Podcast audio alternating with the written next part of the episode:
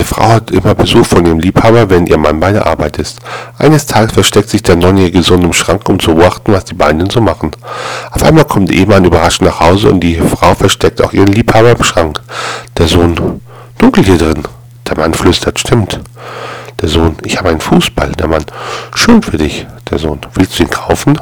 Der Mann, nee, vielen Dank. Der Sohn, mein Vater ist draußen. Der Mann, okay, wie viel? Der Sohn, 250 Euro.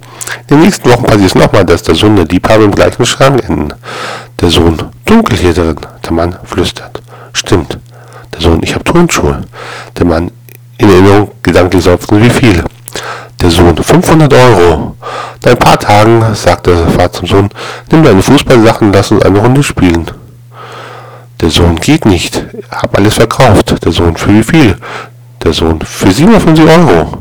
Der Vater, ist unglaublich, wie du deine neuen äh, Freunde betrügst. Das ist viel mehr, als die Sachen gekostet haben. Ich werde dich zum Beichten in die Kirche bringen. Der Vater bringt seinen Sohn in die Kirche, setzt im Beichtstuhl und schließt die Tür.